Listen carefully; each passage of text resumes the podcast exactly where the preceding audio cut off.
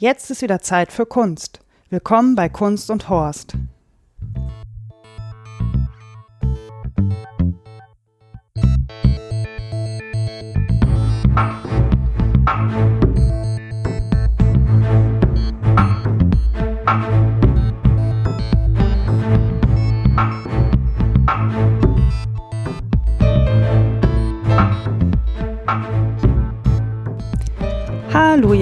Herzlich willkommen zur neuen Folge von Kunst und Horst. Mein Name ist Daniela und mir gegenüber sitzt der Stefan vom damals TM Podcast. Hallo Stefan. Hallo.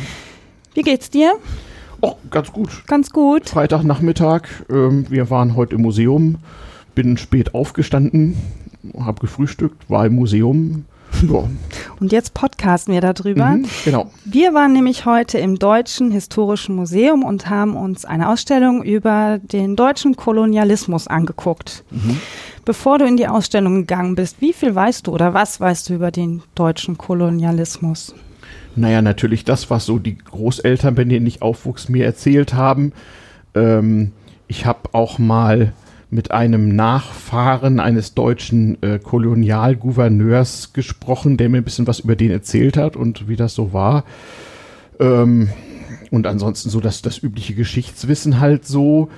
Äh, ich habe auch ein paar afrikanische Bekannte oder teilweise auch gehabt, weil sie entweder verstorben sind oder weit einfach äh, aus dem aus dem Augen, aus dem Sinn gekommen sind, die jedenfalls aus äh, ehemaligen Kolonien kommen so und mir so erzählen können, wie das heute so ist und was ihr Opa so erzählt hat so und was so der Unterschied zwischen der belgischen, der portugiesischen und der britischen Kolonie war oder so.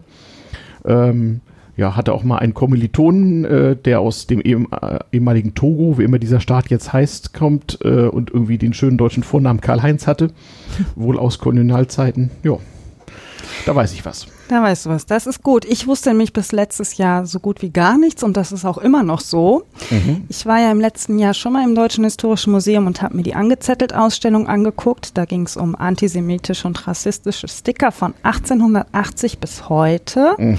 und war erschrocken darüber, wie kontinuierlich sich der Rassismus durch die Jahrzehnte durchgezogen hat und äh, habe gemerkt, dass ich da große Lücken habe und da einiges an Wissen aufarbeiten oder nachholen möchte, weil ich das sehr unangenehm fand, dass ich so viele Dinge nicht weiß. Jetzt findet im Deutschen Historischen Museum zum ersten Mal eine wirklich große Ausstellung zu dem Thema statt. Ähm, wie hat dir denn die Ausstellung so im Gesamten vom Aufbau her gefallen? Bist du gut zurechtgekommen mit den Wegen oder war es schwierig? Ja, es, es war ja nun übersichtlich. Ich fand die Ausstellung gar nicht so groß. Ich muss also sagen, ich war äh, äh, eigentlich überrascht davon, wie relativ wenig das dann doch war im halben Untergeschoss des Deutschen Historischen Museums. Ich hatte gedacht, das sei eine der Hauptausstellungen sozusagen. Und man würde da mit, ein, wie das beim DHM öfter so ist, mit einem Berg von Artefakten äh, äh, konfrontiert, die man dann stundenweise abzuarbeiten hat.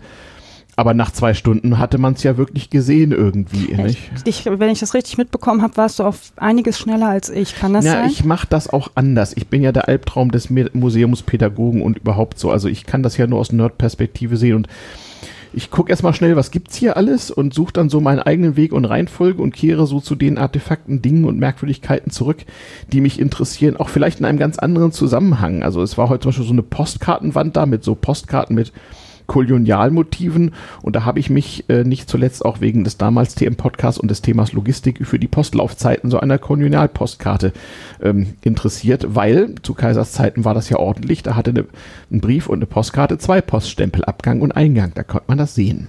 Das heißt, du konntest sehen, wann die Karte abgeschickt worden Ja. ist und wann sie angekommen Und wenn man ist. bedenkt, dass die mit der damaligen Dampfschifftechnik und äh, noch ohne drahtlose Telegrafie äh, tatsächlich also, äh, was weiß ich, von Deutsch-Südwest nach Wilhelmshaven so zwei Wochen gebraucht haben oder von China nach Deutschland sechs Wochen für eine Postkarte, finde ich das okay und finde zehn Pfennig auch völlig angemessen als Porto so. Mhm.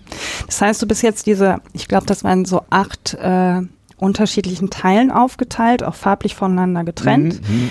Ähm, das erste, was man gesehen hat, war so eine Maske von 15, um 1550 Mhm. und sie ziehen dann durch diese acht Stationen den Bogen bis heute, wo es um die Dekolonialisierung geht. Also, Mhm. dass wir immer noch mit dem Thema ko deutschen Kolonien beschäftigt sind.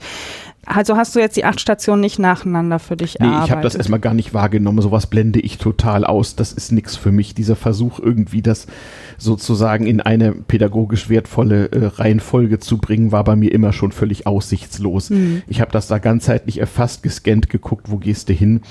Ähm, und vielleicht muss man das auch sagen, klar, die ersten Artefakte waren irgendwie aus dem 16. Jahrhundert, um so das fremde TM damals so zu symbolisieren, aber deutscher Kolonialismus hat ja nun spät angefangen und früh aufgehört. Im Grunde haben wir da eine Ausstellung gesehen, so über die Zeit von 1850 bis 1920 so ungefähr. Ne? Mhm. Ne? Ja. Ja, das stimmt. Ähm, was ich nicht wusste, ich muss, musste heute Morgen ein bisschen Wikipedia bemühen, um mir überhaupt einen Überblick zu bekommen, mhm. weil ich ja mhm. wirklich ganz wenig über die deutschen Kolonien weiß. Mhm. Ähm, und da stand, dass zum Beispiel 1914 äh, von der Fläche gemessen Deutschland die viertgrößte Kolonialmacht war. Das mhm. war mir nicht bewusst, dass das so viel ist. Mhm. Und was die Bevölkerung betrifft, die fünftgrößte Kolonialmacht. Mhm. Und dafür finde ich, beschäftigen wir uns heute immer noch viel zu wenig mit der Geschichte der deutschen Kolonien. Ja, also Deutschland war da schon in irgendwie ein bisschen in der zweiten Liga, auch wenn wir vielleicht flächen- und kopfmäßig ähm, da, was weiß ich, unter den ersten vier oder fünf waren, also die traditionellen, auch einfach schon Jahrhunderte vorher begonnenen Kolonialreiche waren ja die Niederlande, Portugal, Spanien und natürlich das britische Weltreich, was ein Sechstel der Erdoberfläche umfasste.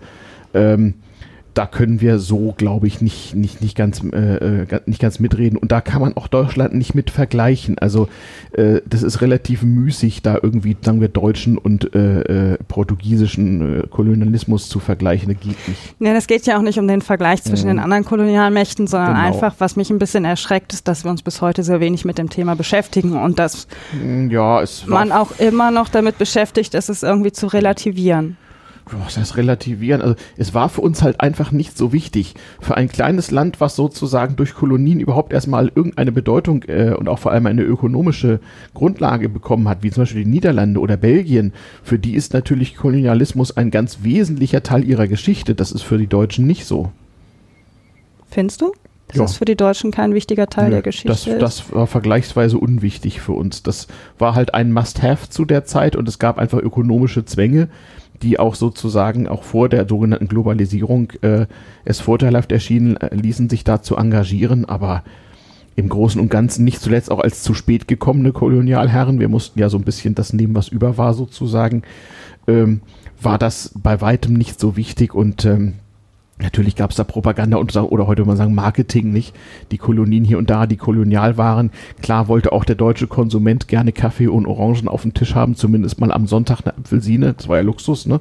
Also ähm, das schon, aber äh, dass man sich sozusagen darüber definiert hat, wenn man zum Beispiel überlegt, so Belgien oder so, das ganze belgische Lebensgefühl, das ist ja auch ein später Nationalstaat, 1835 nicht und auch künstlich zusammengebaut. Ähm, die, haben sich definiert ihre ganze Zeit eigentlich, äh, oder sagen wir mal äh, über 100 Jahre ihre Geschichte darüber, dass sie im Wesentlichen in den Kolonien existieren. Das ist in Deutschland nie so gewesen. Und es gibt auch ein, von der Attitüde her einen ganz wesentlichen Unterschied. Den habe ich heute bei einem Kolonialplakat aus Samoa gesehen, also von so Pazifikinseln. Da ging es, da, da waren nämlich Samoaner abgebildet mit, mit so einer deutschen Reichsflagge und mit ihren lokalen Symbolen irgendwie. Und die waren auch gar nicht so sehr idealistisch dargestellt, sondern relativ realistisch. Und da stand drunter unsere neuen Landsleute.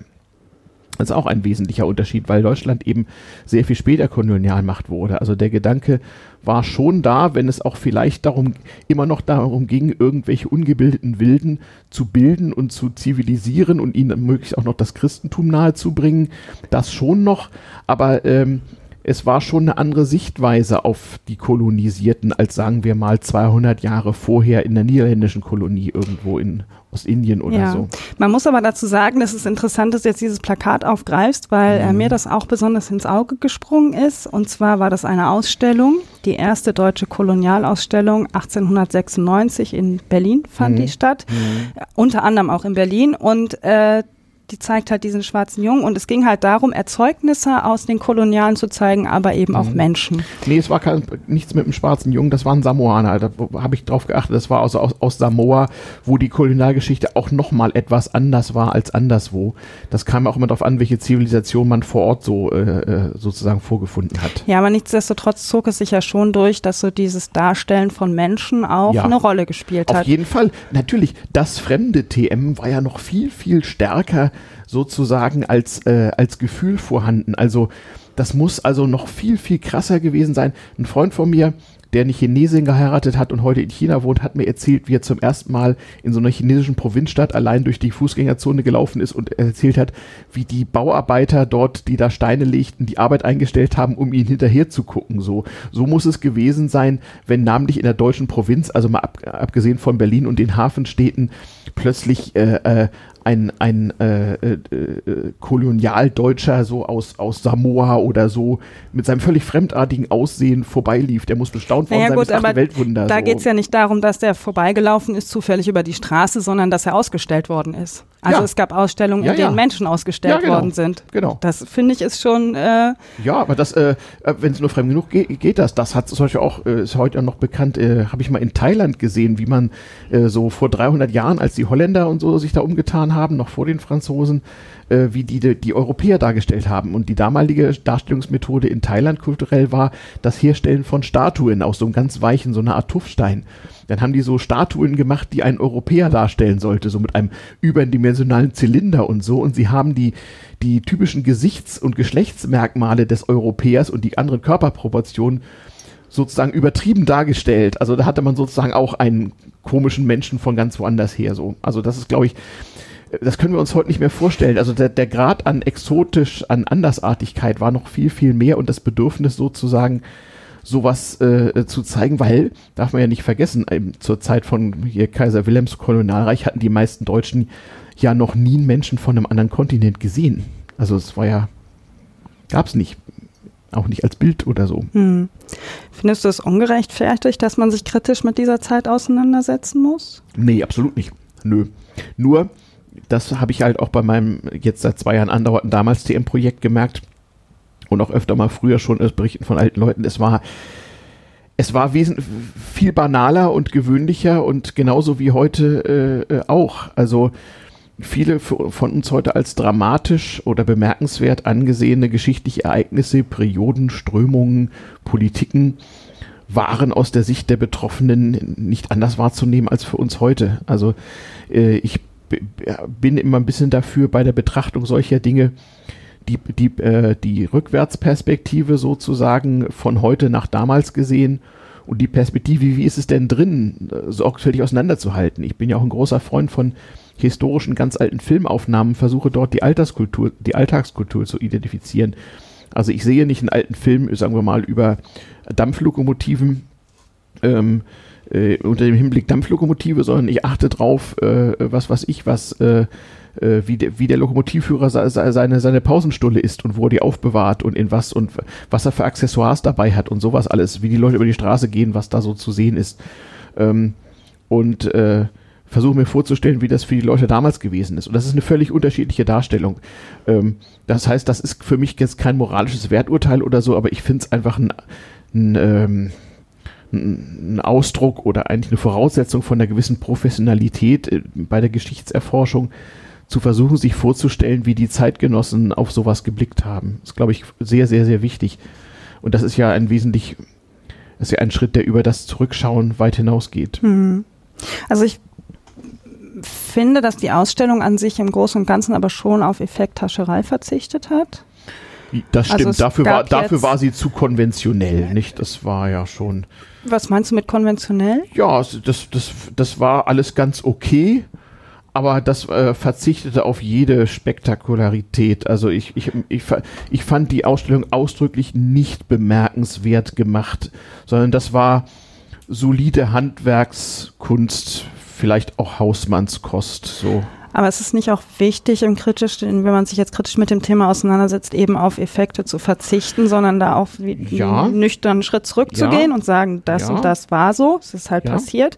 Also ich hatte zum Beispiel nur an einer Station mal so einen Moment, wo ich dachte, Gott, wie furchtbar. Da ging es dann darum, äh, wie sich Kolonialherren darüber unterhalten haben, mit welcher Peitsche man denn am besten arbeiten sollte. Ja, genau. Damit mhm. die Arbeitskraft immer noch verfügbar ist, aber die Züchtigung ja. der äh, Sklaven und mhm. Arbeiter äh, ja. weiter gewährleistet ist. Ja. Das war so der einzige Moment, wo ich so ein also auch eine wichtige Auseinandersetzung, aber selbst da war jetzt keine Effekthascherei mit dabei, fand nö, nö. ich. Das war ähm, relativ nüchtern. Das, das ist ja auch äh, ganz wichtig. Das stellt ja auch so ein bisschen dar, wie man äh, nicht etwa die Menschen in den Kolonien im Allgemeinen, wohl aber so, so Plantagenarbeiter wie so eine Art Nutzvieh betrachtet mhm. hat, so ein auszunutzendes.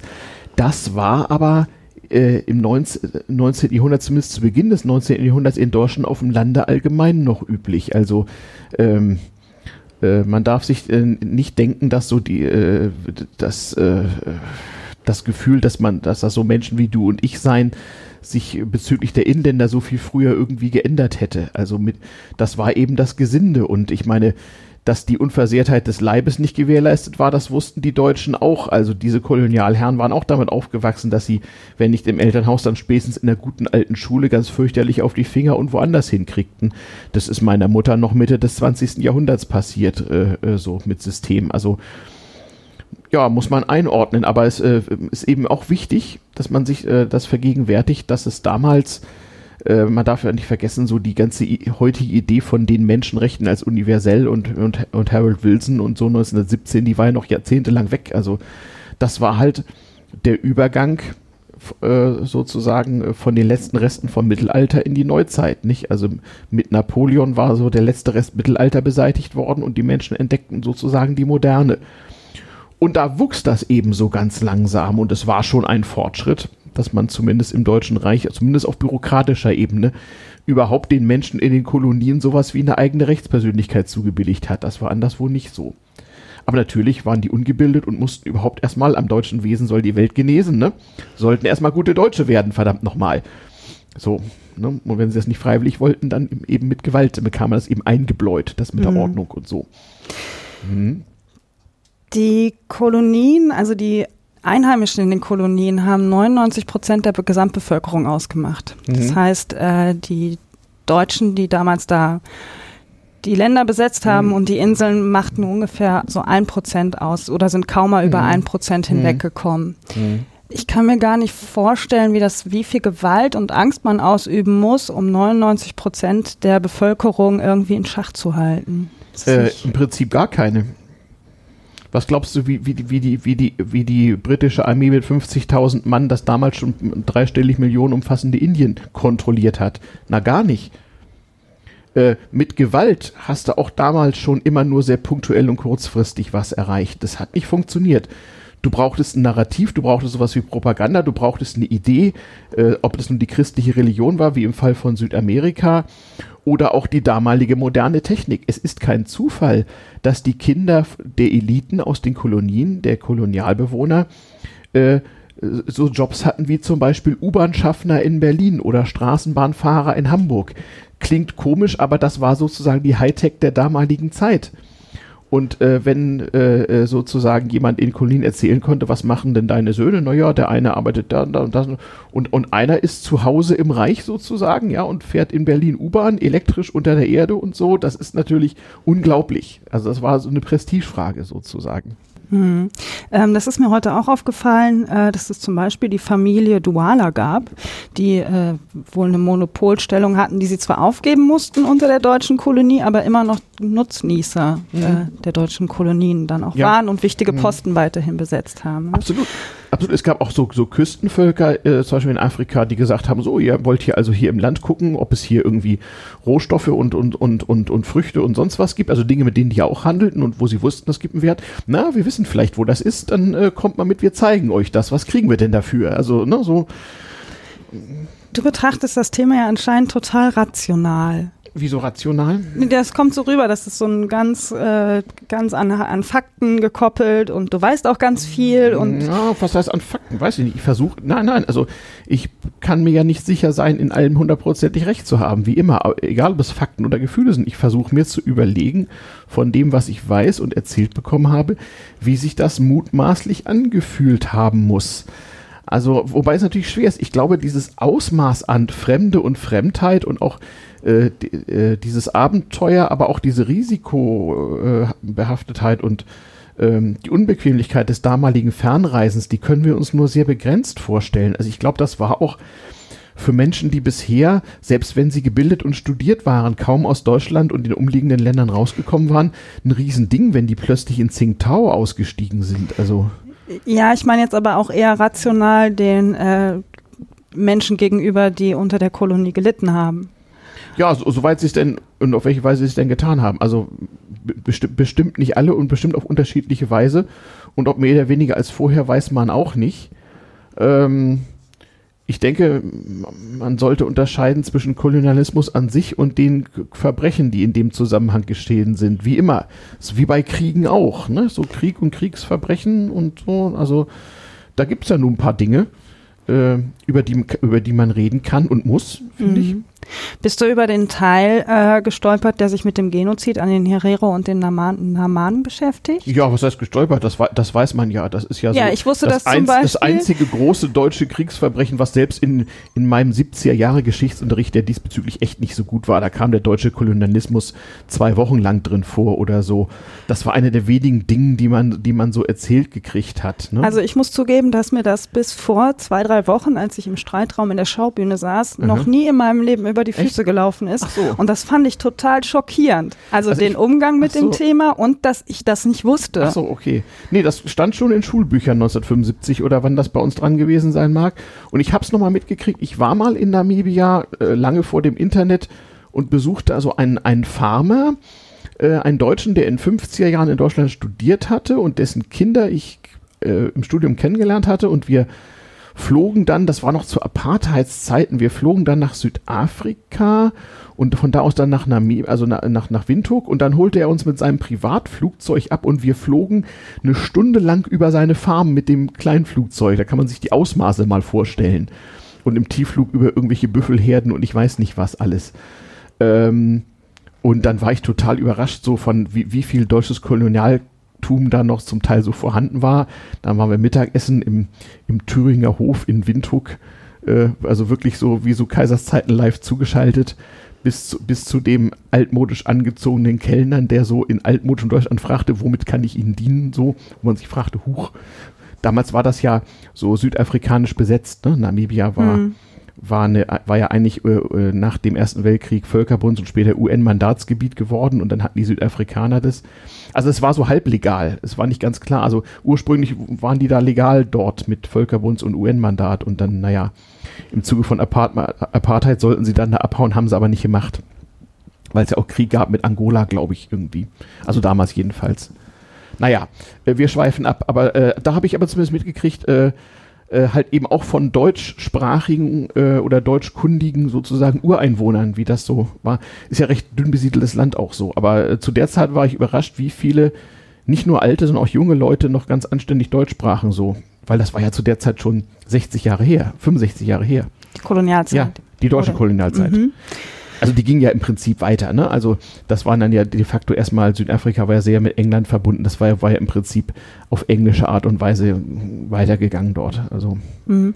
Lass uns nochmal auf diesen mhm. Völkermord zurückkommen. Ähm. Ja, genau, und genau, das wurde dann da nämlich auch erzählt, so nach dem Motto, war ja alles schön und gut, aber das Ding so, das war das war so richtig, richtig übles Verbrechen. Aber die Vorgeschichte habe ich nicht mehr ganz drauf. Wie, wie immer bei solchen dramatischen Vorgängen braucht es ja mehrere dumme Zufälle gleichzeitig und im richtigen Moment ein Stück Skrupellosigkeit oder Nachlässigkeit und dann passiert sowas. Also das war ja eine Auseinandersetzung, die gar nicht so dick war und die, wie man heute so sagt, total eskaliert ist irgendwie. Und äh, ähm, dann gab es irgendwann auch über einen längeren Zeitraum hinweg äh, vor allem Hungertote. Ne? Es war vor allem mhm. eine Hungerkatastrophe. Ähm, oh, ohne dass das jemand vermutlich von Anfang an so, so geplant hätte. Aber es, es kam halt dazu und es hat sich dann auch keiner dafür interessiert, das abzustellen. Beziehungsweise also, es war dann auch schon zu spät. Ne? So, wenn ich das heute richtig gelesen habe, weiß ich gar nicht mehr wer, aber äh, wurden ja die Herero in die Wüste getrieben oder ja. es steht zumindest im ja. Raum, dass man davon ausgeht, dass sie Ja, oder sie sind Absicht dahin geflohen, sagen wir mal. Sie hatten nur nicht damit gerechnet, dass es so lange dauert, weil sie hatten ja auch sozusagen einheimische Feinde, nicht nur die, die äh, kaiserlich-deutsche Schutztruppe da. Das waren ja auch viel zu wenige. Mhm. Ähm, ja, man muss sagen, die meisten Leute sind in der Wüste einfach verhungert und äh, verdurstet. Und verdurstet, genau. Ja. Genau. Sind abgehauen. Da konnten sich irgendwie verstecken oder dachten vielleicht auch, dahin folgt uns keiner, da wissen nur wie, wie man da überlebt und so dann haben sie sich irgendwie wahrscheinlich im, im, im Zeitbedarf verrechnet oder so. so.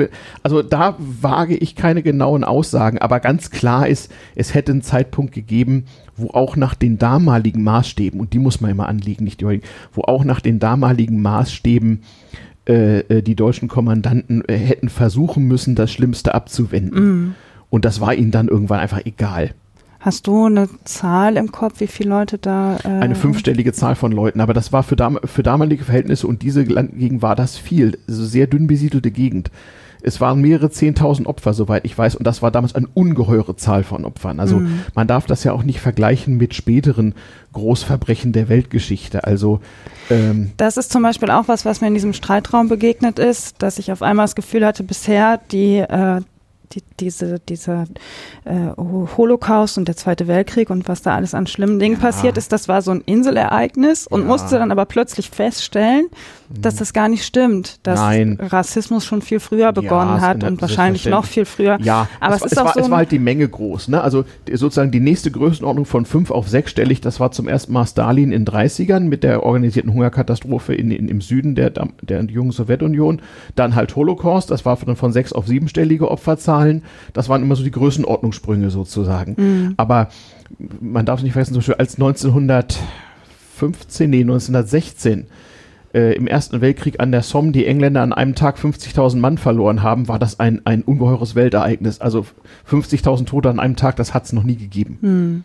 Ja, also das war schon ein, äh, damals äh, dieser Herero-Aufstand, des Niederschlag und so weiter, das war schon ein ungeheures Ding und das wurde auch in Deutschland sehr deutlich wahrgenommen. Also wenn du aus der Zeit dir Zeitungen anguckst, das stand schon in ganz normalen Zeitungen, das konnte man wissen. Also mhm. natürlich wurde das so dargestellt, ja hier Aufstand haben wir niedergeschlagen, haha und so Ordnung und, und sonst nicht wie und ähm, aber äh, äh, äh, man konnte nicht nur, nicht nur zwischen den Zeilen, sondern auch durchaus in kritischen Kommentaren, die gab es ja auch, haben wir in der Ausstellung ja auch gesehen, mhm äh, man konnte durchaus feststellen, dass auch damals schon Leute gefragt haben, ob denn das nun wohl Not getan hätte. Also ähm, und es war ja auch nicht so, dass die Leute, die das zu verantworten hatten, nun großzügig dafür belohnt worden sind, sondern dass das Versagen war, das war damals auch schon klar. Wenn ich das heute richtig verstanden hat, hat man, nachdem die Herero da in so großer Zahl verstorben sind mhm. in der Wüste, mhm. den Namad das Gleiche angedroht. Also ihnen auch gesagt, wenn ihr euch nicht und uns nicht unterwerft, dann passiert euch na, das Gleiche. Na, na klar.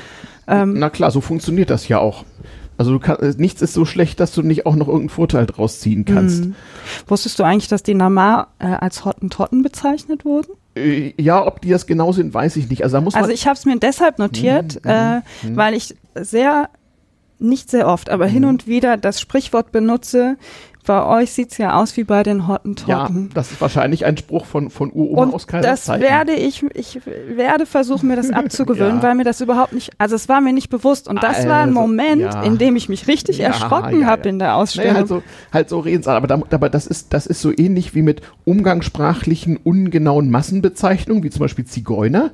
Ne, das ist ja auch, äh, das weicht ja sowohl von der wissenschaftlich-ethnologischen richtigen Perspektive ab, wie auch von der, von der, von von der Wahrnehmung der eigentlich Betroffenen, also der Sinti, Roma und noch mehr.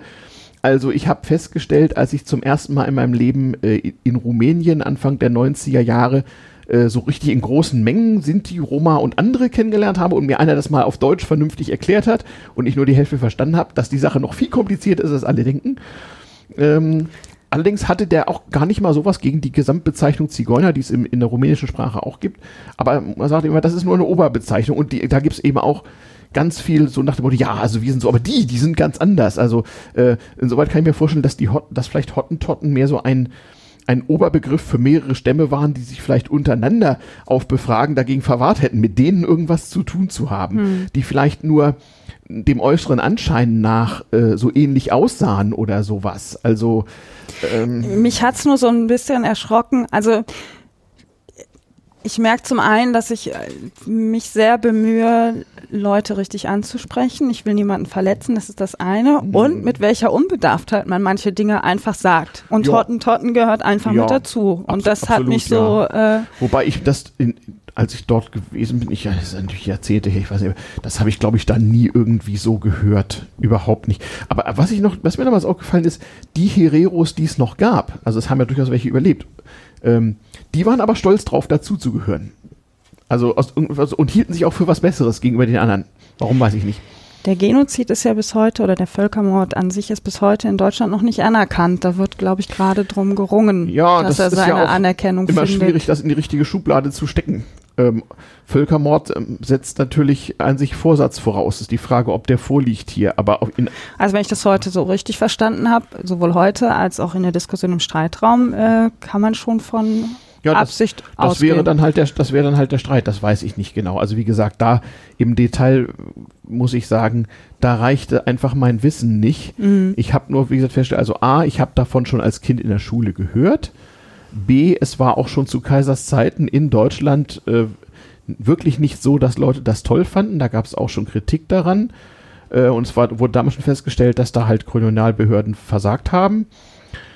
Und äh, aus der betroffenen Perspektive wo, war, wurde es mir eben nochmal anders dargebracht. So, und so, ich glaube, so ist es meistens, ne? So der alte Spruch, so die, die Wahrheit TM, was wirklich passiert ist und was in der Zeitung stand, das sind immer drei verschiedene Dinge. Und ich glaube, auch hier ist das so, so, so ein Perspektivding. Aber über das hinaus, was ich jetzt schon gesagt habe, weiß ich einfach nicht mehr viel und deswegen kann man da abschließend nicht zu urteilen. Ist jedenfalls gut, dass man sich das, dass man sich das mal anguckt, finde ich. Ähm, weil, sagen wir mal so, wenn das mit der deutschen Geschichte nicht so gelaufen wäre, wie es gelaufen ist und, und wir stattdessen, wie die anderen meisten Kolonialländer bis Anfang der 60er Jahre unsere Kolonien gehabt hätten, dann äh, kann man sich auch mal vorstellen, äh, was wir möglicherweise äh, für Probleme mit unseren Ex-Kolonien und deren Bewohnern gehabt hätten. Ähm, wenn man sich anguckt, wie es in, in den Niederlanden oder in Belgien gelaufen ist, oder auch in England. Gibt's, es ist ja, vielleicht hätte es auch eine speziell deutsche Herangehensweise daran gegeben. Ich weiß es einfach nicht. Ähm, das ist, wäre auch mal eine interessante Frage für so alternative Geschichtsschreibung. Ne? Was wäre gewesen, wenn so Deutschland zusammen mit den Briten und anderen Anfang der 60er Jahre so qua UNO-Beschluss eine Kolonien abgegeben hätte? Keine Ahnung. Was ist ich? Deutsch, was gab's? Deutsch-Ostafrika? Namibia hieß es nicht. Es hieß Deutsch-Südwestafrika. Mhm. Wie hieß Togo? Togo hieß auch nicht Togo, sondern. Äh, doch, Togo hieß noch Togo. Togo hieß Togo. Togo heißt Ta heute Togo anders. Togo heißt, ne? heißt es nicht immer noch Togo? Glaube nicht. Das ist eher schlimmes Halbwissen. Das ist auch, äh, was ich ja. merke, wenn wir über diese Ausstellung sprechen. Erstmal schweifen wir unglaublich viel ab. Ja. Ähm, es ist eine sehr umfassende Ausstellung. Ich finde, ist, ich, ich, fand sie sehr umfassend. Ich, ich fand die ein bisschen dünn. Ich fand sie sehr umfassend. Ich fand sie inhaltlich sehr voll ähm, aber gut voll. Also ich bin jetzt nicht erschlagen rausgegangen. Ich merke ja. aber, dass das ein unglaublich schwieriges Thema ist, mit dem ich mich gerade jetzt und auch seit letztem Jahr immer mal wieder auseinandersetze, weil mhm. mir so viel Wissen fehlt. Mhm.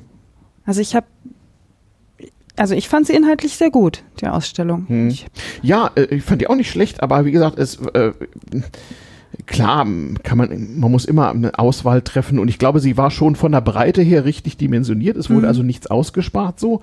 Aber so am näheren Hingucken hätte man jeweils immer gern, gern mehr gewusst und zum Teil fand ich das auch nicht, nicht sehr repräsentativ oder einfach ein bisschen dürftig, was in der Darstellung so da war.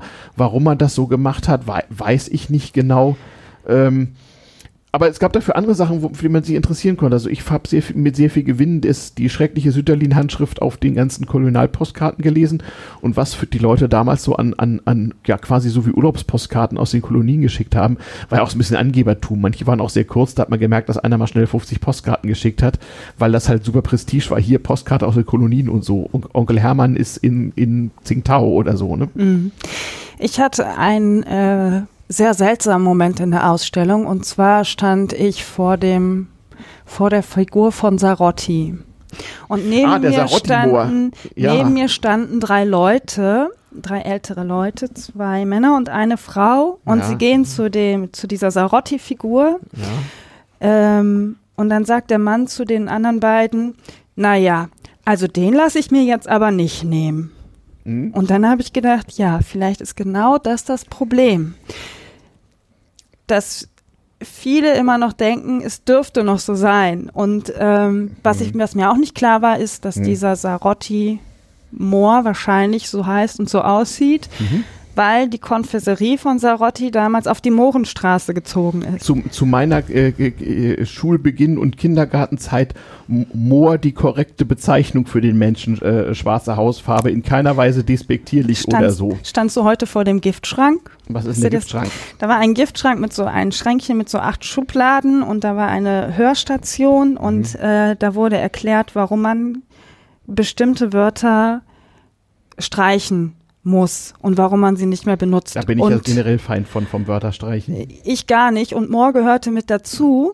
Schade. Und äh, da drüber stand ein Sprichwort, was ich mir aufgeschrieben habe. Das fand ich nämlich, äh, passte sehr gut. Das Sprich oder ein, ein Mhm. Zitat. Wörter können sein wie Arsendosen. Ach, Vikt Viktor Sie- Klemperer. Sie werden unbemerkt verschluckt Ja. und ein, einen Moment, lass mich ausreden. Ja, Also, Wörter können sein wie Arsendosen. Sie werden unbemerkt verschluckt und scheinen keine Wirkung zu tun und nach einiger Zeit ist die Giftwirkung doch da. ja, das schrieb er 1947 in Lingua Tertii Imperii. So als alter Akademiker weiß man das ja. Das ist gut, dass du das alles weißt. Ich stand aber da an dem Giftschrank und habe mir dann äh, das ein oder andere angehört Mhm. und äh, da war natürlich auch das N-Wort und äh, Mischling Was- was und ist das Moor. N-Wort? Neger ich oder werde was? es jetzt nicht sagen. Warum nicht? Nee, nee, möchte ich nicht. Na. Ähm, und unter anderem auch Schwarzer. Und Mhm. daneben war eine andere Station, in der zwei Leute erklärt haben, äh, warum man zum Beispiel Schwarzer nicht benutzt oder was eine Alternative Ich habe mal eine dazu wäre. Zwischenfrage. Es waren ja auch, während wir da waren, eine ganze Menge Afrikaner da. Also ich beobachte im Museum auch gerne andere Leute, die das Museum besuchen. Also einmal fand ich sehr spannend die, die chinesische Diplomatengruppe, die da war. Habe ich nicht und dann, gesehen. Und dann fand ich die verschiedenen, offenbar auch sehr verschiedenen Ländern kommenden, auch nicht, nicht alle zusammengehörigen Afrikaner, die da waren. Und habe die beobachtet. Ich habe, äh, das muss ich sowieso, ist mir hinterher erst aufgefallen, als wir rausgegangen sind, wie Mhm. wenig ich die Leute um mich herum wahrgenommen Ja, habe. für mich ist das manchmal viel interessanter als der Rest der Ausstellung. Bis auf diese Leute, die mir an der Sarotti-Figur begegnet sind, habe ich das wirklich großenteils ausgeblendet. Mhm. Ähm, wieso bist du kein Freund von Wörterstreichen? Ja, äh, äh, weil, weil, weil ich finde, wo, wo kommen wir dahin zu wissen, ob, ob zu der Zeit, als die Leute das benutzt haben, also so eine historische Perspektive, ob das denn da nicht richtig war, beziehungsweise das ist so ein bisschen wie Wahrheitsministerium, so nach dem Motto, das hat es nie gegeben oder so.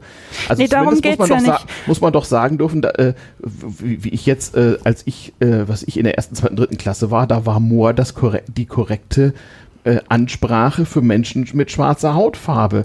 Heute ist das nicht mehr so im, im, in der Umgangssprache, aber zu der Zeit war das so, das darf man doch sagen. Es Und geht warum, ja nicht warum darum- soll eine Schokoladenmarke von vor 100 Jahren nicht mit dem Sarotti Moor von vor 100 Jahren Werbung machen dürfen? Also äh, Weil Dinge sich ändern und weil wir einfach auch begreifen müssen, dass wir nicht auf dem Rücken von anderen Leuten permanent Tun- tun unsere Macht das? tun wir immer noch, ja. Echt? Ja. ja, also das fühle ich überhaupt nicht und ich glaube, ich tue da auch gar keinem Unrecht irgendwie. Äh, Ich habe auch also- nicht gesagt, dass meine Meinung die richtige ist, aber ich Ja. habe das Gefühl, dass es Ja. gewisse Dinge gibt, Ja. die, ich, die ich selber nicht sagen möchte Mhm. und die ich auch nicht möchte, die mir jemand sagt. Und ich Ah. will das N-Wort einfach nicht sagen. Ich will es So- einfach so- nicht so- sagen. Sowas aber auch. Und ich finde es auch zu Recht, es- wenn solche, also das fand ich an der Ausstellung sehr gut, dass solche Begriffe entweder ausgespart wurden oder in so Klemmerchen gezeigt wurden, damit man eben sieht, dass es keine Ah. richtige Bezeichnung ist. Also keine Ahnung, man muss, muss sich wahrscheinlich mal mit einem so einem richtigen Ethnologen unterhalten, wie das denn nun also sich Ja, genau aber es geht verhält. ja, es geht ja auch um den Umgang, den wir heute damit haben. Ja. Und ich habe, äh, mir ist diese Mohrenstraße noch nie aufgefallen und ich hätte auch immer behauptet, es ist eigentlich egal, wie diese Straße heißt, aber ich finde es wahrscheinlich mit den nächsten Wochen, mit denen ich mich mit dem Thema beschäftige, äh, immer unerträglicher, Also dass diese Straße nicht, so heißt. Ich weiß jetzt nicht, warum die so heißt und seit wann. Keine Ahnung, aber ich würde mal schätzen, in der Gegend von Berlin, wo die ist, da heißt die, die heißt schon so aus Zeiten noch weit vor der deutschen Kolonialzeit. Warum auch immer. Es gibt ja auch viele deutsche Städte, die einen Mohrenkopf, also den, den stilisierten Kopf eines schwarzen Menschen in ihrem Stadtwappen haben. Weil das nämlich zu der Zeit, als Städte sich Wappen zulichten, so im späten Mittelalter, äh, der Gipfel der Exotizität war, wenn jemand mit schwarzer Hautfarbe es mal nach Mitteleuropa geschafft hat. Die wurden damals positiv diskriminiert. Also das, an jedem Fürstenhof gehörte es sich so, dass man so sozusagen den Kammermohren hatte, nicht? Das, der Kammermoor war so der, Mensch schwarze Hautfarbe, der, weil er so exotisch war und es bis, hier, bis dorthin geschafft hatte, also wahrscheinlich auch äh, irgendwie ein bisschen schlauer war als die anderen, der, der sozusagen äh, dem Fürsten sehr nahe sein durfte. So. Ja, aber möchte man bis heute als so ein Ausstellungsstück. Äh ja, das waren die natürlich, klar. Die ja, wurden wegen genau. ihrer schwarzen Hautfarbe als, als Kuriosität sozusagen ausgestellt, so wie der Hofnarr mit ja, seiner Narrenkappe. So ich möchte das. ja auch nicht in ein fremdes Land kommen und dann wie so eine Kuriosität behandelt werden. Aber ich glaube, wenn du in eine Gegend der Welt kommst, die ausreichend fremd ist, das ist natürlich heute zunehmend schwieriger, aber wenn du in so eine Gegend kommst, dann wirst du so, äh, so behandelt, zumindest unbewusst erstmal. Ich werde also wahrscheinlich. Ich glaube, in einer sehr, sehr ländlichen Gegend, irgendwo, was weiß ich was, in einem touristisch nicht so erschlossenen Land, äh, wirst du natürlich als Kuriosität, Kuriosität bestaunt, wenn du da so plötzlich Das auftauchst. ist aber ja nur eine Momentaufnahme. Also ich bin ja. dann für den Moment die Kuriosität, ja, aber ich werde nicht an den Hof angestellt oder in irgendeinem Wappen aufgenommen oder als äh, Schokoladenmoor ja. auf irgendeine Packung gedruckt. Also also, ich finde, mein, es ist also wichtig, mein, sich kritisch damit ja, auseinanderzusetzen ja, und ich finde, ja. es ist auch wichtig, sich die Schuld einzugestehen und zu sagen, zu der damaligen Zeit war das in Anführungsstrichen normal, aber genau. heute müssen wir uns kritisch damit auseinandersetzen und benutzen bestimmte Wörter einfach nicht mehr. Also ich bin dafür, da vorsichtig mit umzugehen und das auch äh, hm. gut zu anderen zu sein. Ich will auch nicht als Ausstellungsstück in einem Museum oder im Zoologischen Garten rumstehen und mich angaffen lassen von anderen Leuten. Gut, ja. Also das will ja keiner. Ja, ja, kommt, drauf, kommt drauf an, wie man es, wie man sich, man weiß nicht, wie die Menschen sich damals gefühlt haben. Ich kann nur, ich weiß nur, wie meine Mutter sich gefühlt hat, so als europäisches, äh, ziemlich gut aussehendes Statussymbol eines japanischen Topmanagers in Japan, so Ende der 60er Jahre. Da war sie auch ein Statussymbol. Der brauchte eine europäische Sekretärin nicht, nicht weil die so gut Englisch oder Deutsch oder deutsche Stenografie da so konnte, sondern weil die halt gut aussah und sehr europäisch. Und natürlich weiß ich noch, als ich da war, meine Mutter musste abends so nach, spät nach dem Büroschluss mit den ganzen japanischen Bossen da natürlich erstmal äh, äh, saufen gehen so und denen immer fleißig nachschenken und so. Das war halt so Statussymbol, ne? Also, mhm. ähm, aber sie war natürlich gleichzeitig auch, auch super privilegiert da in Japan damals. Also für ein paar Jahre fand sie das, glaube ich, ganz, ganz nice da so. Also, keine mhm. Ahnung. Kommt halt darauf an. Wenn man viel Status hat, ich denke wieder, um auf den Kammermohren im Mittelalter zurückzukommen, der hatte ja auch eine ziemlich privilegierte Stellung. So, der hat sich wahrscheinlich gedacht, hey, ich hab's geschafft hier, bin hier ganz weit vorne. Schwer, also, schwer zu sagen. Also. Ja, weiß ich nicht. Weiß ich auch nicht. nicht. Aber ich auch nicht. Reine Spekulation. Ja, aber ich finde, ähm, ja, also den Sarotti. Genau. Gibt es den eigentlich man. noch, den Sarotti-Mohren? Das, das ist ganz witzig, das habe ich mich heute auch gefragt. Ich weiß es gar nicht mehr. Ich weiß es auch nicht, ob also es die Marke noch gibt. Ich, ich glaube, die Marke gibt es noch, aber ich weiß gar nicht, was da drauf ist.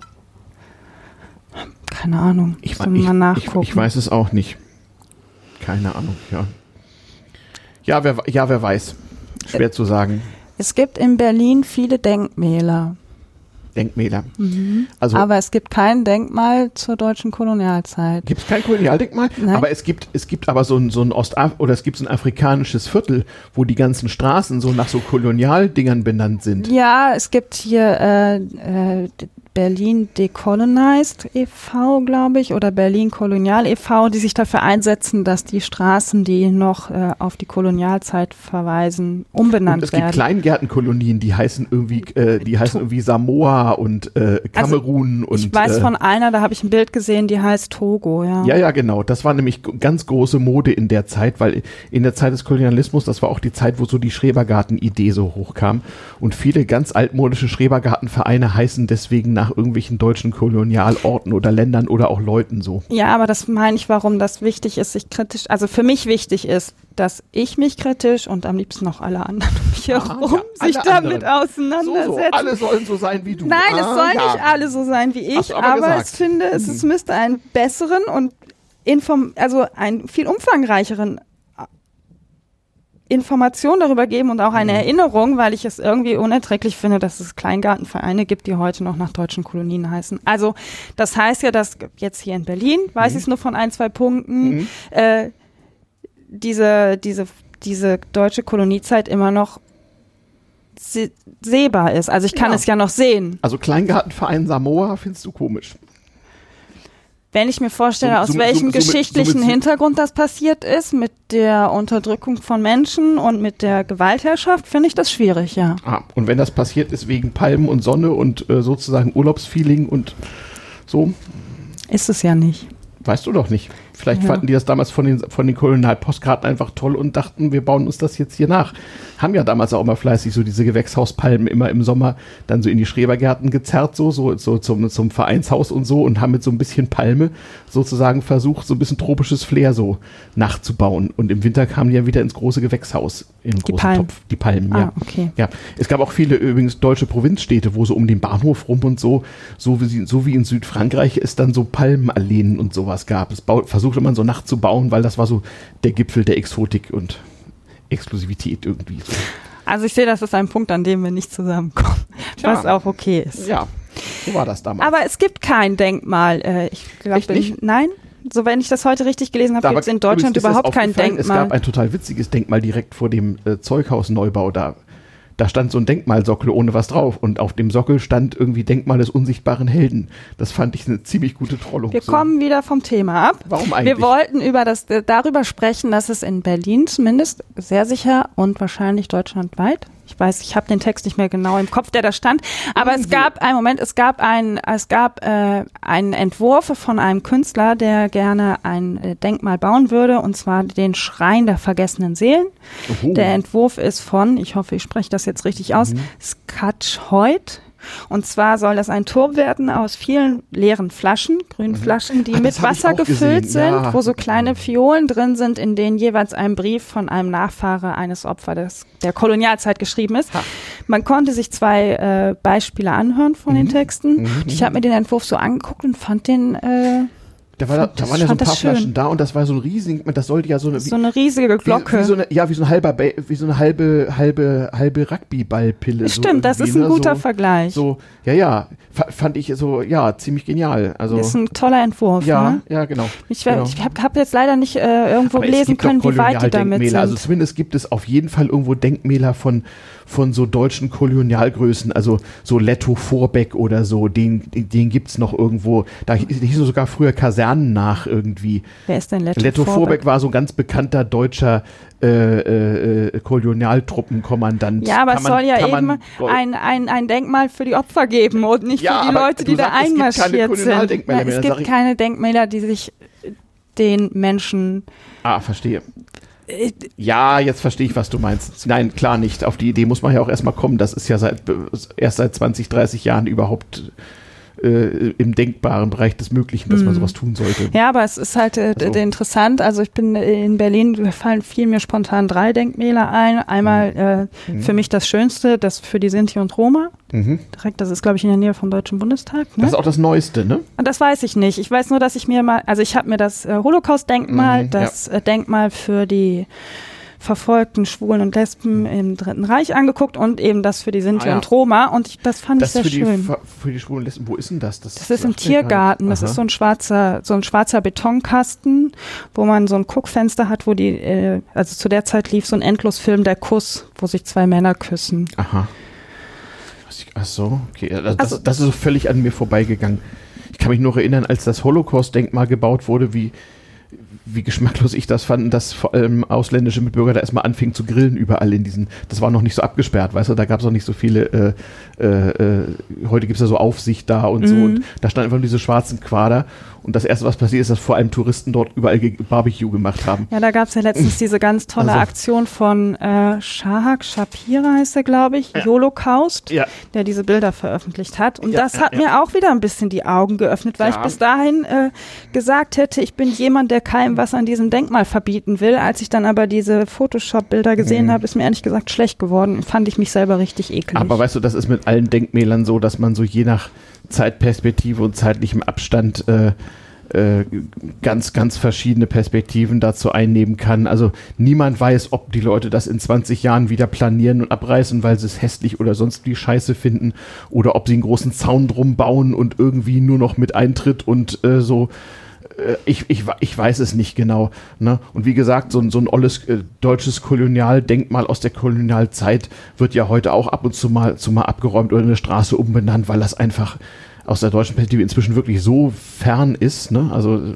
ist ja wirklich nicht gerade ein Thema in Deutschland, nie groß gewesen. Ne? Hm. Also, das finde ähm, ich sehr erstaunlich. Also ich weiß jedenfalls, äh, man hat, glaube ich, die äh, die, die, die Bundeswehrkasernen, die nach so Kolonialtypen benannt werden, hat man irgendwann mal umbenannt. So. Mm. Und das war ja auch normal. Also das gab es ja öfter mal, weil man einfach 50 Jahre später eine andere Meinung zu, zu solchen Leuten hatte. Also aber das setzt ja okay. Und total. Wenn jetzt, zum Beispiel, wenn jetzt zum Beispiel Leute an einer, was weiß ich was, keine Ahnung, äh, Tsingtao-Straße wohnen, ist das vielleicht irgendwie ein bisschen seltsam und wenn die jetzt halt anders heißen soll, was weiß ich was, nach dem verstorbenen Dorfbürgermeister oder so, sollen sie das doch machen. Also hm. das muss doch erlaubt sein.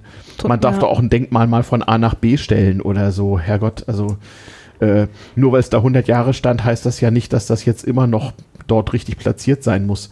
Es können ja auch mal Denkmäler dadurch einfach deplatziert werden, dass äh, die Umgebung ums Denkmal herum sich völlig geändert hat. Ein Denkmal kann vor 100 Jahren in einem schönen Park gestanden haben und heute ist, ist, ist rund, rundrum Müllkippe so ungefähr und dann wird man das ja wohl mal bewegen dürfen. Mhm. Mein Gott. Aber der, wie fandest du den Entwurf? Man, da standen auch ein paar... Mit den Flaschen, das, mhm. ja. War ja gut, gut ne? ich frage mich zwar, ob das so haltbar ist auf. Das habe ich mich auch also, gefragt. Aber gut, also wenn das technisch gelöst werden kann, warum nicht? Dann habe ich noch gefragt, wieso Botschaften von, von äh, Hinterbliebenen, von Opfern, also was können die sozusagen, was ist das Verdienst der Hinterbliebenen, dass einer ihrer Vorfahren Opfer war und wie viel Promille äh, Opfer Vorfahr sind das eigentlich? Also ich ähm, weiß gar nicht, ob man, wie hast du es jetzt genannt? Was, mhm. welch, was die Verdienste sind. Ja, genau. Ähm, mhm es gibt ja so stillschweigend weitergereichte Geschichte in Familien. Ja, okay. Und ähm, das könnte ja, das könnte sein. Ja, ich glaube, das ist da Ah, das, ja, ja. Also so habe ich mir das erklärt. Ja, ne? Es gibt ja, so. Das macht Sinn. Hm. Also wenn ich jetzt so aus meiner Geschichte sehe, mein Großvater war halt im Zweiten Weltkrieg und hat nie darüber gesprochen, aber irgendwie hat meine Oma immer so ein bisschen was durchblicken lassen. Mhm. Und das ist natürlich so stillschweigend Erfahrung weitergeben, Geschichte weitergeben. Und so habe ich mir das jetzt erklärt, warum man die Nachfahren gerne äh, Briefe ah, schreiben okay. lassen würde. Weil es mhm. ja auch Einfluss auf die nächsten Generationen hat, was deine ja, ja. Urgroßeltern mhm. und Eltern und mhm. Großeltern erlebt haben. Also ich fand den Entwurf auch sehr schön. Ich habe mich aber auch gefragt, wie haltbar die Flaschen sind. Ja. Die ich erinnere mich da nur, als ich so anfing, mich überhaupt für Politik zu interessieren, so was ich mit 14, 15, irgendwann so Ende der 70er Jahre, da gab es so eine Diskussion, und zwar, äh, um, ich, ich schweife ab, aber ich, äh, weil du dieses Argument gerade bringst, von wegen so Nachkommenden von, von Opfern und so, da ging es um deutsche Heimatvertriebene, so Schlesier, Ostpreußen, sonst weit, und inwieweit deren Enkel jetzt sozusagen nachrücken sollen in die Funktion dieser vertriebenen Verbände, so nach dem Motto als Spätvertriebener, zwar in Westdeutschland geboren, aber ich bin ja Nachfahr von irgendwelchen Ostpreußen und so, jetzt da so das ostpreußische Brauchtum oder so hochhalten sollten. Und ob das jetzt irgendwie Quatsch sei oder ob die irgendein Recht oder äh, irgendein Verdienst hätten, dass ihnen das sozusagen äh, ähm, zukäme. Und da gab es eben auch, die Befürworter sagten sowas ähnlich wie du, die sagten so, ja, auch wenn die nie in ihrem Leben in Ostpreußen gewesen sind, kann es trotzdem sein, dass sie über die Großeltern und deren Berichte und Erlebnisse und, und genau Geheimnisse in Familien und sowas, Berichte von Flucht, Vertreibung und weiß nicht was, dass die dadurch irgendwie Teil der Geschichte sind und das eben irgendwie dürfen. Und andere waren eben der Meinung, das ist, das ist doch vollkommener Quatsch, die waren davon mhm. gar nicht betroffen, die sollen da mal mit aufhören, die wollen doch hier nur Staatsgelder abziehen oder sonst irgendwas so. Das aber wir ja schweifen, aber das war aber auch so ein Ding irgendwie.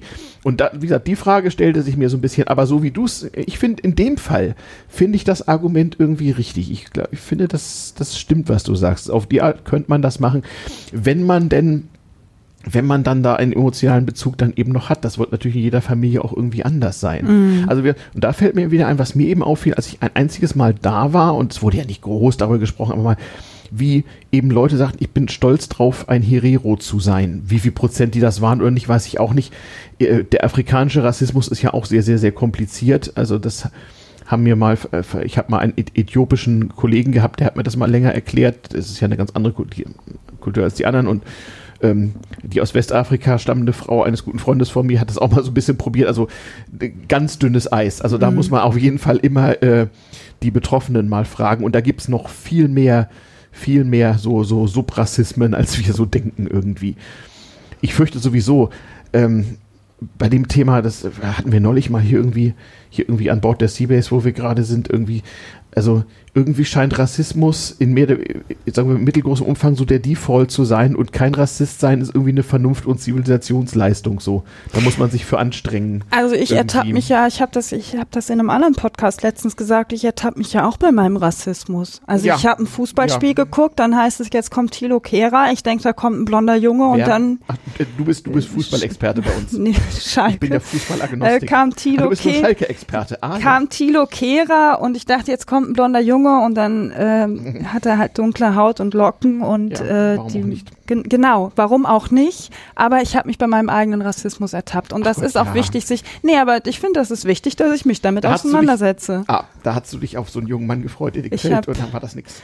Nee, damit hat er nichts zu tun. so, so. Tja, so, Kommen so, wir zurück so zur gehen. Ausstellung. Ja, genau. Da Die ist ja noch einiges zu berichten. Weil ja, wir müssen es jetzt mal ein bisschen knapp halten, weil es ist nämlich sehr viel. Ich finde, du sagst ja, sie wäre nicht so umfangreich. Ich finde sie ja immer noch umfangreich.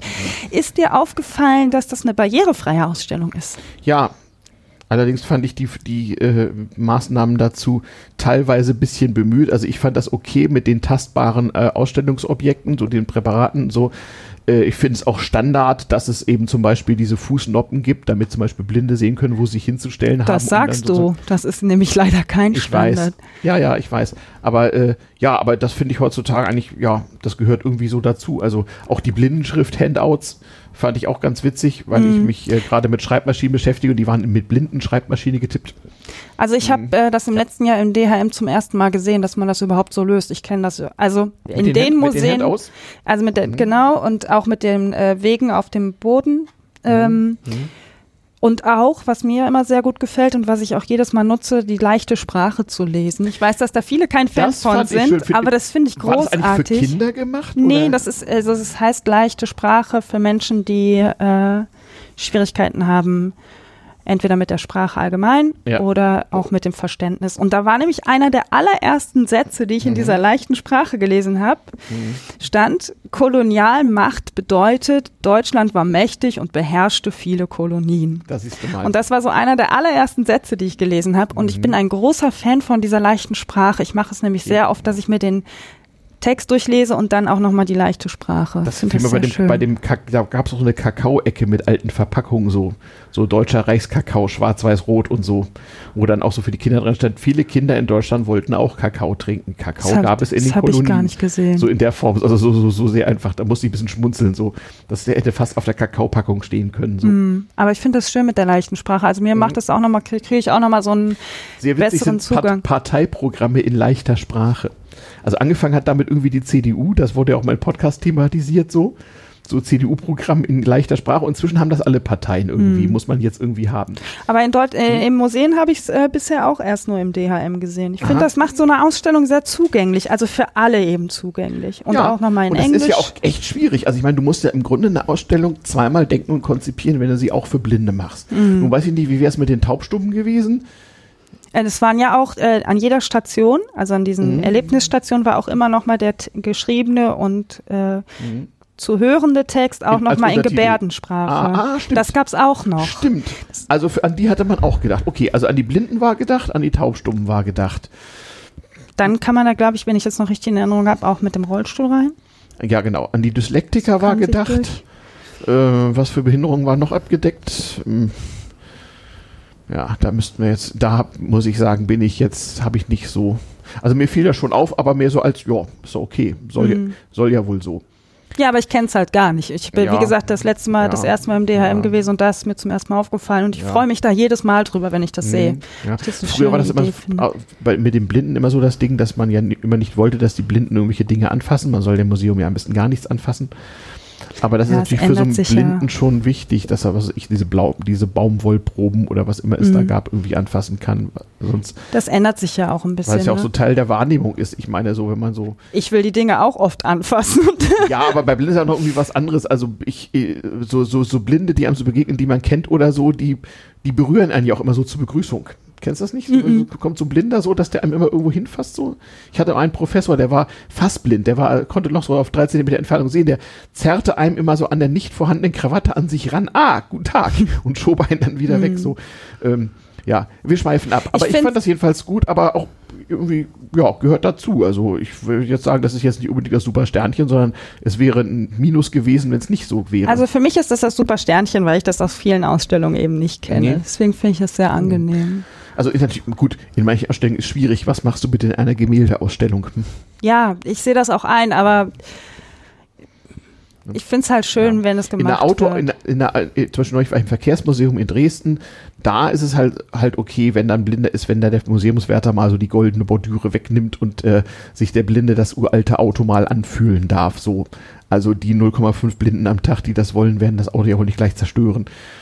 Aber in dem Fall ähm, finde ich, gehört das dazu, weil so ein mhm. Thema kann man ja auch so. Kann man auch gut vermitteln, ja, ne? Nur, ja. Aber ich muss sagen, also ich habe einen Rollstuhlfahrer gesehen, aber ansonsten habe ich keinen gesehen. Wie gesagt, ich habe heute überhaupt keinen um mich ah, rum wahrgenommen, weil ich mich wirklich sehr. Da nicht. Doch oft schon, aber ich habe äh, mhm. mich heute sehr auf die Ausstellung an mhm. sich konzentriert. Okay. Die, ähm, Und dieser Rollstuhlfahrer, der war schon auch schon älteres Semester, ließ sich von offensichtlich seiner Ehefrau irgendwelche Dinge vorlesen aus diesen Handouts. Das mhm. fand ich übrigens auch gut. Es gab Handouts nach Jahreszahlen geordnet ähm, wo man zu allen Artefakten so eine DIN A4-Seite so Reading hatte. Mm, Gab es auf Englisch, auf Deutsch und in Blindenschrift halt. Mm, das habe ich auch gesehen. Ja. Ich hatte nur einmal das mit den Postkarten, da habe ich mir das mal durchgelesen. Mm. Ähm. Hatten Sie da eigentlich Texte übersetzt? Also ich habe es mir ja ja, das stand in Deutsch also, übersetzt. Ich habe es mir selber übersetzt. Ich hätte mal gucken müssen, ob sie es richtig übersetzt haben, weil also das war ja zum Teil echt furchtbar. Wobei die Hälfte der Postkarten war ja so eine Sippe. Ne? Das war ja Also elf Postkarten ja. hatte äh, einer an seinen Bruder ja, verschickt, genau, so nach genau. und nach. Aber ein paar waren auch was Besonderes so, ja. Aber wie gesagt, so viel stand da ja im Grunde auch nicht drauf. Mit Bleistift halt meistens, weil das war damals die haltbarste Schreibmethode für sowas. Und äh, ja, ein paar Wochen Laufzeit und möglichst viel Palmen, komische Menschen, ähm, äh, was, was war noch so drauf? Irgendwelche äh, deutsche Kriegsschiffe, schwarz-weiß-rote mhm. Fahnen. Was war da noch immer so drauf? Ja, irgendwelche Kulturartefakte, sowas, so Typ, nicht, nicht Pyramide, aber so ähnlich, so irgendwelche merkwürdig aussehende Gebäude. Eine Pagode war irgendwo, glaube ich, drauf und ähm, ebenso dieses Südsee-Klischee, Klischee, ne? Was noch so? Weiß gar nicht. Nee, ich auch nicht.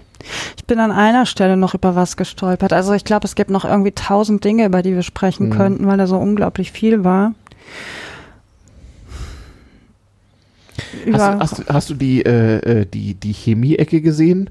Die äh, einmal die, die, der Versuch, so mit wissenschaftlichem Fortschritt zu kommen und irgendwie bessere Baumwollpflanzen einzuführen, aber auch die, äh, äh die Antibiotika-Versuche so man hat ja so Paul Ehrlich, einer der Pioniere der, der, der Antibiotika-Entwicklung, die er damals zu so ihren Anfang nahm, hat ja auch ganz viel über Tropenkrankheiten geforscht, die medizinischen Expeditionen und da so. Da bin ich nur über Robert Koch gestolpert. Ja, den der auch. gegen die Schlafkrankheit. Äh genau, Robert Koch, Paul Ehrlich, also die Größen der damaligen Medizin so, Rudolf Virchow und andere, die haben sich da auch mit beschäftigt, weil Tropenkrankheiten war natürlich ein ganz großes Thema.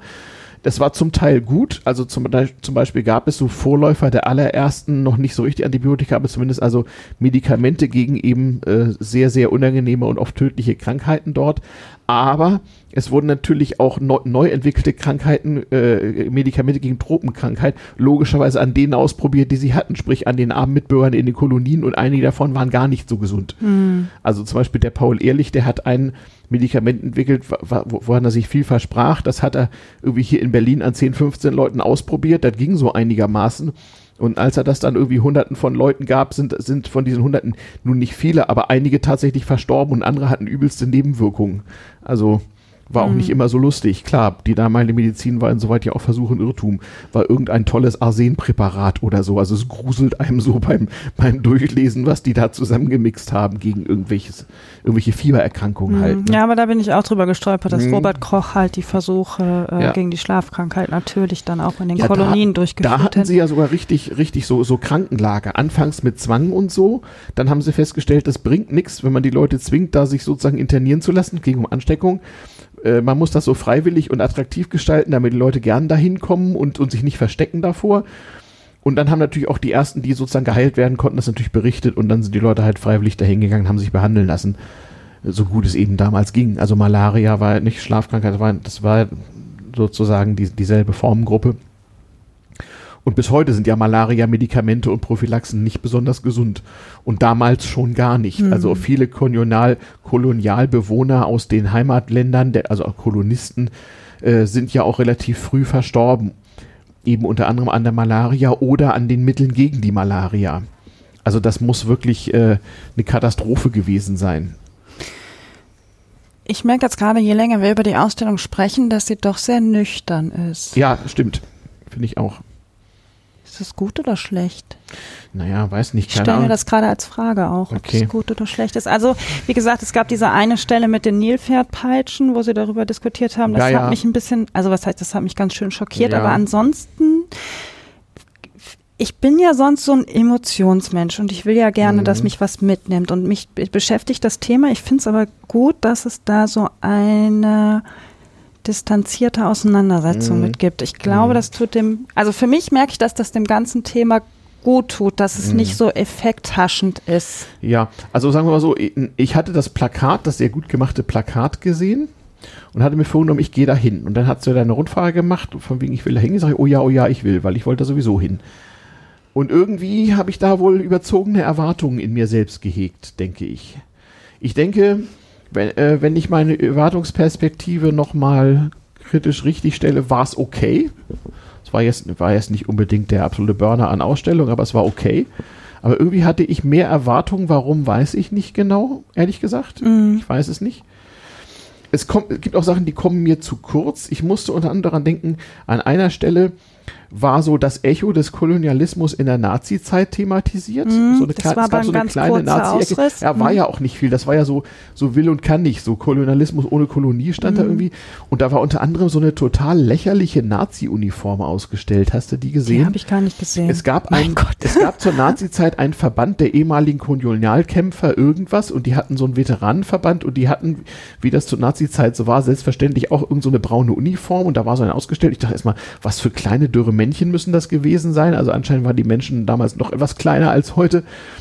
Und dann musste ich mich daran erinnern, wie, wie unter anderem eine meiner Großmütter und zwei Freundinnen von ihr mir mal erzählt haben, und ich weiß nicht mehr in welchem Zusammenhang, ja, dieser Kolonialkram und so, ähm, da ging es irgendwie um einen männlichen Verwandten, der auch ganz stolz war, er wäre ja, wär ja damals in der Kolonie gewesen, sonst wie.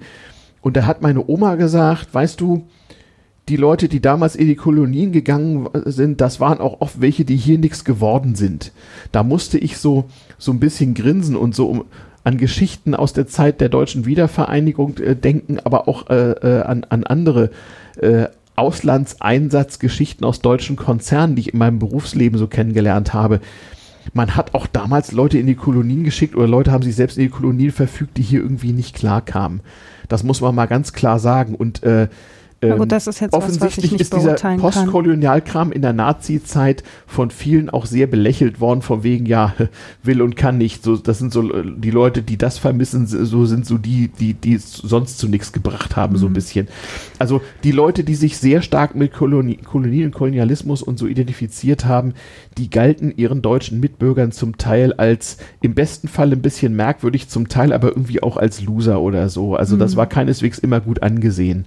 Auch so Kolonialbeamter, das war oft auch so einer, der es im richtigen Ministerium zu nichts gebracht hatte. Mhm. So. Ja gut, das sind jetzt Dinge, die ich nicht beurteilen kann. Nee, da kann ich jetzt überhaupt nichts zu sagen. Aber man hätte das mal thematisieren sollen, wie die so gesehen worden sind. Also Kolonialkritik wurde ja thematisiert. Also allgemein, es gab zu Kaisers Zeiten Kritik daran, wie man mit Kolonien umgeht und ob mhm. es sowas geben müsse. Aber so diese mehr so volkstümlich, also, also Kritik an den Kolonialisten selber gab es eigentlich nicht, soweit ich weiß. Also außer in der Nazi-Ecke eben, wo das schon so ein bisschen rüberkam, so dass das so ein bisschen belächelt wurde. Also in der Nazi-Zeit trieben ja die seltsamsten Dinge, komische Blüten so, so unter anderem auch die und also gerade diese völlig lächerliche Uniform da, äh, Schade, dass ich die nicht gesehen habe. Ja, selbst für Nazi-Verhältnisse war die wirklich zum Totlachen. Äh, das war so, ja, du meine Güte, so äh, habt ihr sonst nichts zu tun. Mhm. Ähm, jetzt, wo wir darüber sprechen, fällt mir auch auf, wie ausführlich das eigentlich ging, so von 1884 bis dann auch so 1920. Und dann gab es ja diesen, also wie ausführlich die Ausstellung ja. dann bestückt war. Ja. Natürlich, das ja. war die Hochzeit. Ähm, und dann gab es halt diesen Sprung ins Dritte Reich und dann in die heutige Zeit. Ja. Und dazwischen war nicht viel. Dazwischen war nicht viel. Wahrscheinlich, weil es dazwischen auch nicht viel äh, Auseinandersetzung gab. Ja, wahrscheinlich. Na gut, dazwischen hatten die Menschen anderes zu tun. Also, mein Gott. Wen hat das, wen hat das groß interessiert? Weiß ich nicht. Würdest du sagen, es lohnt sich, die Ausstellung zu besuchen?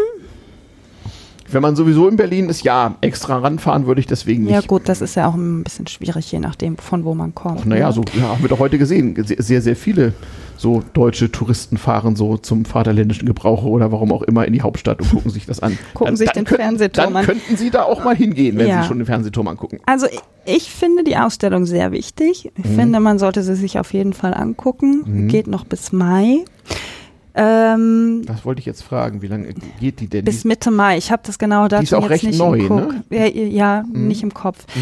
Ähm, also wie gesagt, wir könnten uns noch über ganz viele Themen unterhalten, weil das nämlich aus meiner Sicht eine sehr umfangreiche Ausstellung ist oder nicht Mhm. umfangreich an Dingen, die ausgestellt werden, aber an der, an der Thematik, die man, äh, mit der man sich auseinandersetzen Mhm. könnte.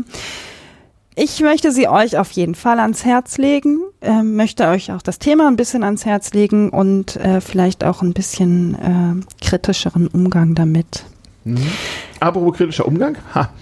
Ähm, nicht vergessen sollte man, als einziger Artefakt, was wir notiert haben, worüber wir nicht gesprochen haben, war die total peinliche Geschenkwase von Willi II. Ha, es gab so eine Ecke mit Geschenken von Staatsoberhäuptern aneinander im Kolonialzusammenhang. Und Wilhelm II. hat offenbar äußerst peinliche, riesengroße Porzellanvasen Mit mit, Bildern von sich selber verschenkt. Ja, die kann man dann auch da sehen. Furchtbar, hässlich, Hässlich und peinlich, Ende. peinlich. Wie überhaupt, damit es hat einen gewissen, findest du nicht, es hat einen gewissen Peinlichkeitsfaktor, dieses deutsche Kolonialgehabe. Ich finde das zum Teil so wirklich so, Ich finde es nicht peinlich, ich finde es aus heutiger Sicht, ich habe zu der Zeit nicht gelebt, aber ich finde es aus heutiger Sicht beschämt und ich finde auch beschämt, dass wir uns nicht mehr mit dem Thema oder auch dass ich so wenig darüber weiß und dass es so wenig Auseinandersetzung Mhm. damit gibt. Also ich finde es nicht peinlich, ich finde es eher ja. beschämt. Also Leute sollten sich bestimmt mehr dafür interessieren. Allerdings glaube ich nicht, dass diese Ausstellung da einen wesentlichen Beitrag liefert. ja, aber es ist eine der ersten Ausstellungen, die sich überhaupt mit dem Thema das- ist beschäftigt. das so? Ja, das ist Okay. so. Okay. Dann Das Wort zur Episode. Hast du ein Wort zur Episode? nüchtern. Schön. Ich habe auch ein Wort zur Episode und das Wort zur Episode ist Erinnerungskultur. Mhm. Stefan, ich danke dir, dass du mein Gast warst. Ich glaube, du warst der erste Gast, an, äh, mit, mit dem ich mich ordentlich reiben konnte. Warum denn das? Ja, war schon äh, interessant. Ja, siehst du, im Podcast, wo ich dabei bin, kann man immer was lernen. Ja, ich habe ohnehin viel gelernt. Sein. Ich danke dir, dass du mein Gast warst. Ja, ich schmeiß den Podcast auch in meinen Feed, damit auch die damals TM-Hörer mal daran partizipieren können. Genau. Ne? Na? Und ich wünsche euch allen eine kunstvolle und gute Zeit. Bis genau. bald. Ja, tschüss.